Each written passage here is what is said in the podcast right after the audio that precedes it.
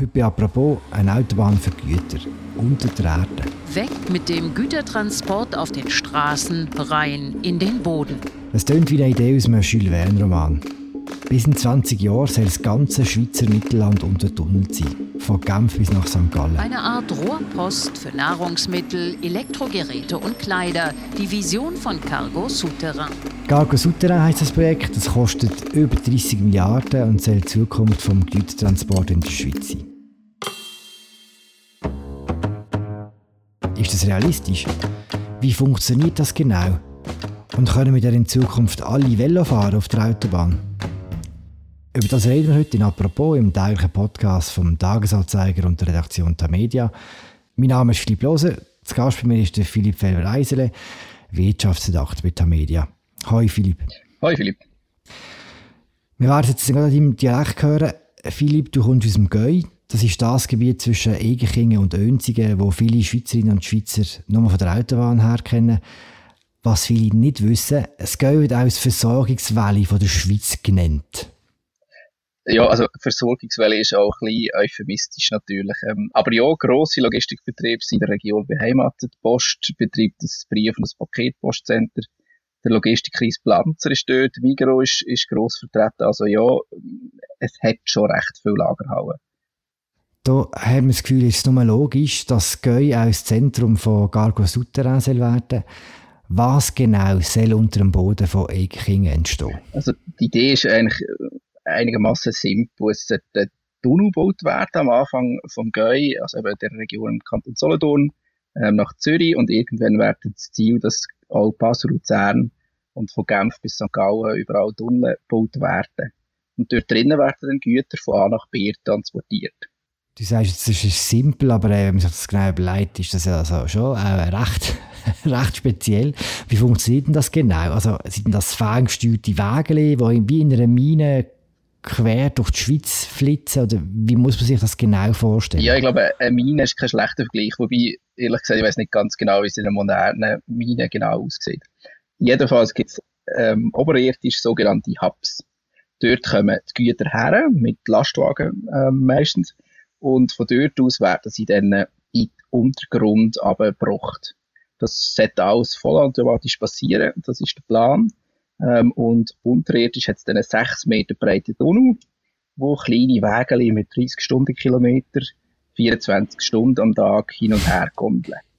Und blöd gefragt, wie realistisch ist das? Also ist das ernst? Das ist so ein bisschen die grosse Frage. Ich beschäftige mich schon, schon länger mit dem Thema. Ähm, ich glaube, so 2016 ist das Thema das erste Mal so richtig aufgekommen. Und dann ist eigentlich klar gewesen, ich meine, mehr als eine Vision, eine Illusion ist, ist es nicht. Hat man dann so ein bisschen das Gefühl gehabt.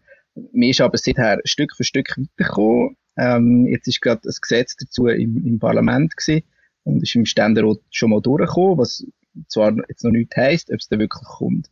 Die Frage ist, ob sich die beteiligten Firmen in, in den wesentlichen Punkten können einigen ähm, und ob tatsächlich am Schluss äh, 30 Milliarden für, für das ganze System zusammenkommen. Was sind denn für Firmen dahinter und in welchen Punkten müssen sie sich einigen? Also die heutigen Aktionäre von, von Cargo Sutter also anschaut, ist das sehr breit abgestützt. Also Coop, Migros, Swisscom, Panalpina, Post, die sind alle, ähm, sind alle beteiligt. Das sind wirklich grosse, grosse Player in der Schweizer Wirtschaft sind dahinter. So Knackpunkt ist zum Beispiel die City-Logistik. Mhm, das heisst? Ähm, die Idee wäre, dass man, also eben, man geht in, in Boden rein, jetzt zum Beispiel im Gäu, äh, mit diesen Gütern, die fahren dann nach Zürich und werden dort zentral wieder aufgeholt und von dort aus, von dem zentralen Hub in der Nähe von der Stadt Zürich, äh, wo das genau ist, ist, ist noch nicht klar, aber das ist zumindest mal die Idee, werden dann die Güter gemeinsam verteilt. Das ist, das ist die Idee dahinter. Also, es fährt nachher nicht mehr der Coop-Lastwagen einzeln in die Stadt rein, also der Coop und der Migro und, und die Post, sondern die fahren alle sozusagen gemeinsam rein. Und ob sie sich da auf der mhm. letzten Meile einigen können, damit dann wirklich, ich sage jetzt mal, der, der gemeinsame Lastwagen bei Migro und der Post anhalten, das ist, ja, das ist, das ist die Schwierigkeit von dem Ganzen.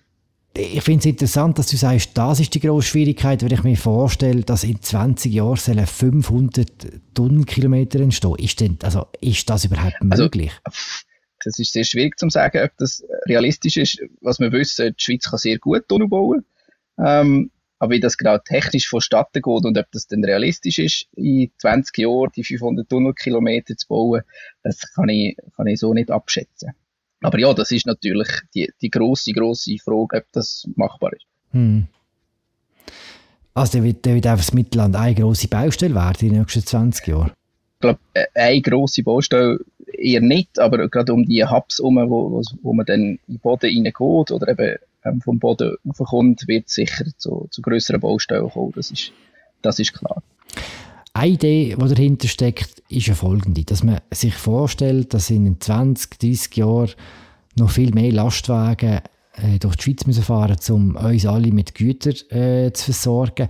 Gibt es denn Berechnungen von diesem Projekt, wie viel Verkehr man reduzieren könnte, wenn man jetzt einen Tunnel hat, quer durch die Schweiz? Genau, das, es gibt eine Studie, ähm, die Studie, das muss man auch sagen, die ist von Garco Sutter selber und die geht von minus 20% Lastwagen aus, wenn, wenn er wirklich voll ausgebaut ist, also von, von Genf nach St. Gallen und von Basel nach, nach Luzern auch.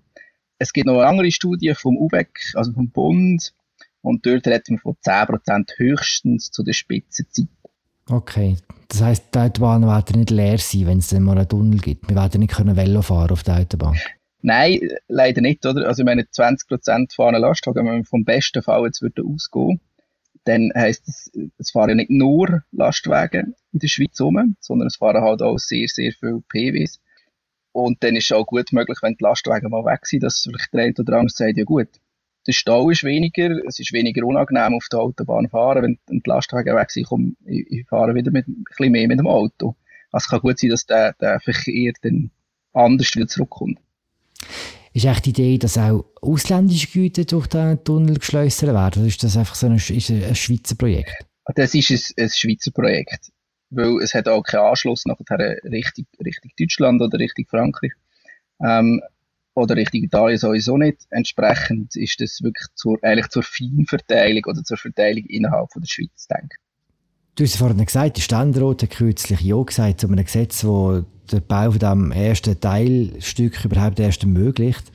Gleichzeitig haben sich auch prominente Kritiker zu Wort gemeldet. Der Nils Planzer zum Beispiel, Chef der grössten Logistikfirma in der Schweiz, hat in einem Interview mit der NZZ gesagt, er halte das ganze Projekt für nicht realistisch und er würde sich zurückziehen daraus. Was ist sein Hauptkritikpunkt? Also sagt eigentlich, dass, es, also dass unrealistisch ist, dass es überhaupt so zustande kommt. Und wenn es dann zustande kommt, dass es dann rentabel betrieben wird.